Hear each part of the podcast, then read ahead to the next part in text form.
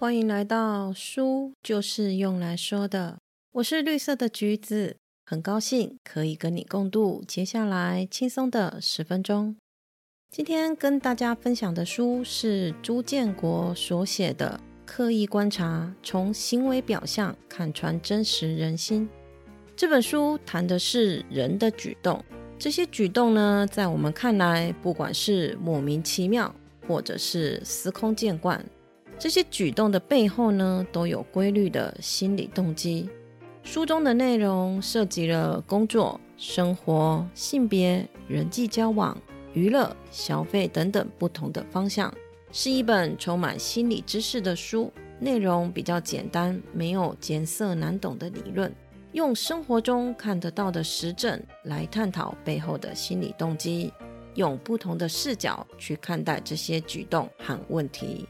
书里面谈到的负面体验这个主题是比较少被讨论到的，毕竟每个人都希望生活里面被美好所填满，没有人会想讨论负面的东西。但是我觉得负面体验应该可以重新被定义。今天我们就针对这个部分来跟大家做个分享。在我们生活的环境里面，负面总是扮演着一个不好的代名词。但是追求舒适愉悦，希望生活时时刻刻平顺无恙，就是全部的人生吗？这个理论应该并不完整。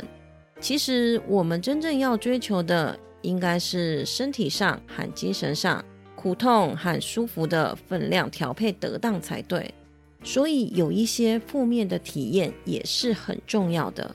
我们会有什么样的负面体验呢？又为什么会有这些心态呢？这些真的是错误的吗？我们大家先来回想一下，在路上看到不认识的人走路不小心跌倒了，或者是在媒体上看到了名人那一地鸡毛的家务事。你的第一个反应是什么？按照常理来说，应该是同情才对吧？但是为什么内心总是燃起一股幸灾乐祸的想法呢？虽然这么做感觉上不善良、没有同理心，但是心理学家说，幸灾乐祸是人类从小就有，而且是根深蒂固的心态哦。为什么人会有幸灾乐祸的心态呢？这个就要谈到了人类趋利避害的天性。人把注意力集中在悲惨或卑劣的事情上，可以让自己做好准备，以面对危险或规避错误。所以，当听到或看到别人倒霉，我们会下意识的去关注他，并且从中吸取经验，让自己可以更有力的生存。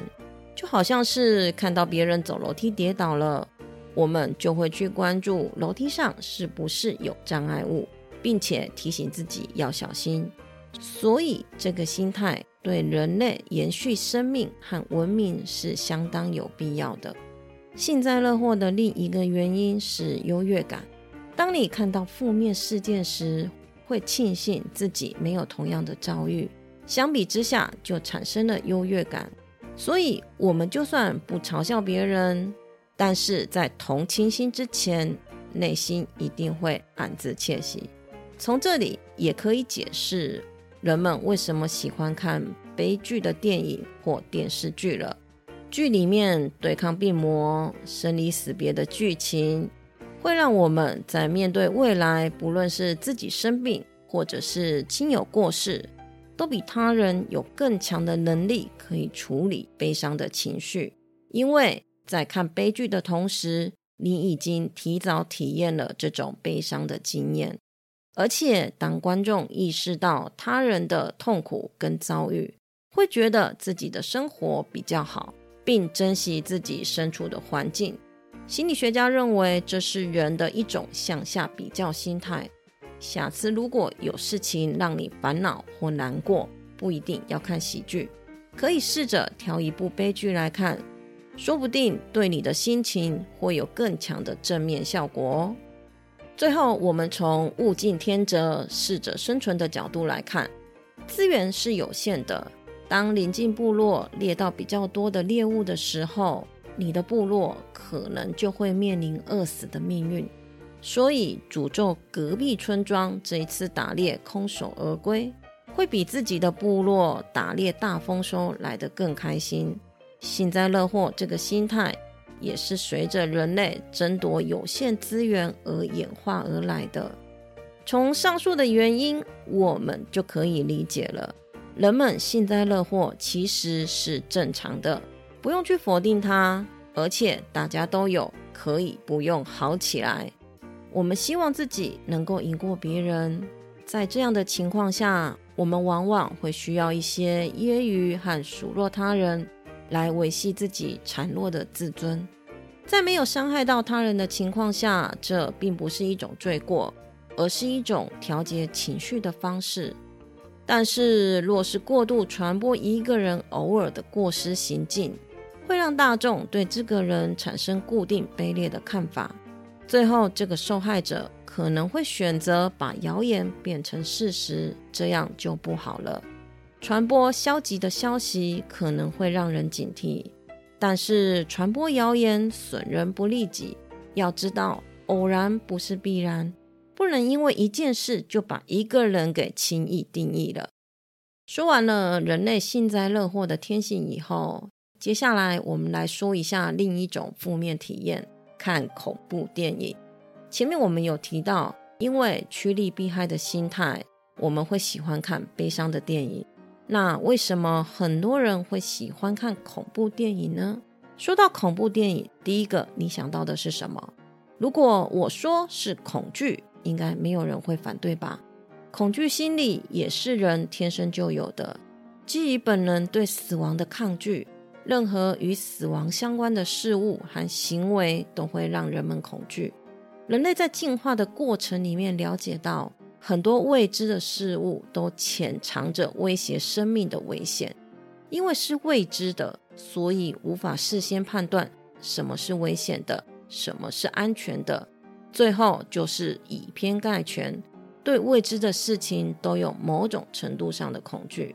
按照人类趋利避害的心态。我们应该要远离恐怖片才对啊，可偏偏就有很多人喜欢看恐怖片呢。其实，恐惧是一种进化而来的自我保护机制。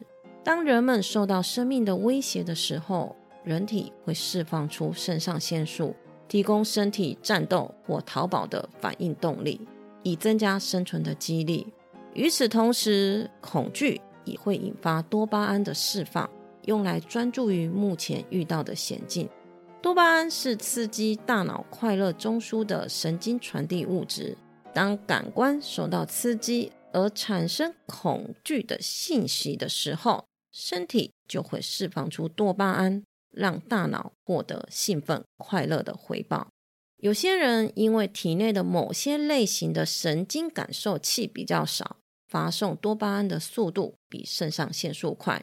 当他们感受到恐惧的时候，身体释放的多巴胺会比那些拥有更多神经受体的人还要多。这也就解释了为什么有人觉得恐怖片刺激快乐，但也有人觉得害怕。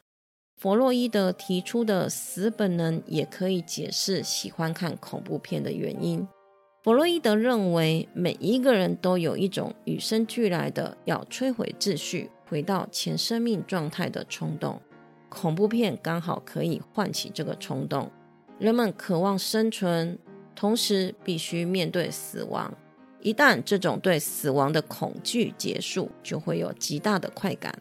恐怖片的悬疑剧情和不安的氛围会引起我们恐惧、害怕、紧张的负面情绪，让身体处在肌肉紧张、心跳加速的备战状态。当电影落幕的时候，所有的负面情绪结束，人的副交感神经也会进一步产生作用，让身体从备战状态转为放松。这样松一口气的过程，会让我们有一股如释重负的快乐。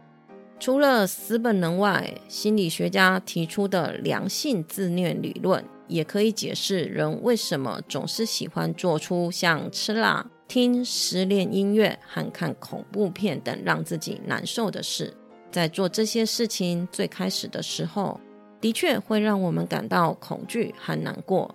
但是，当我们意识到这些痛苦不会构成真实的危险，我们反而会得到额外的满足感。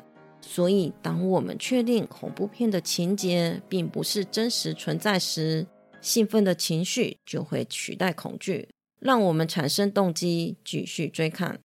每个人对恐惧的感觉都不同，不管喜欢或是害怕。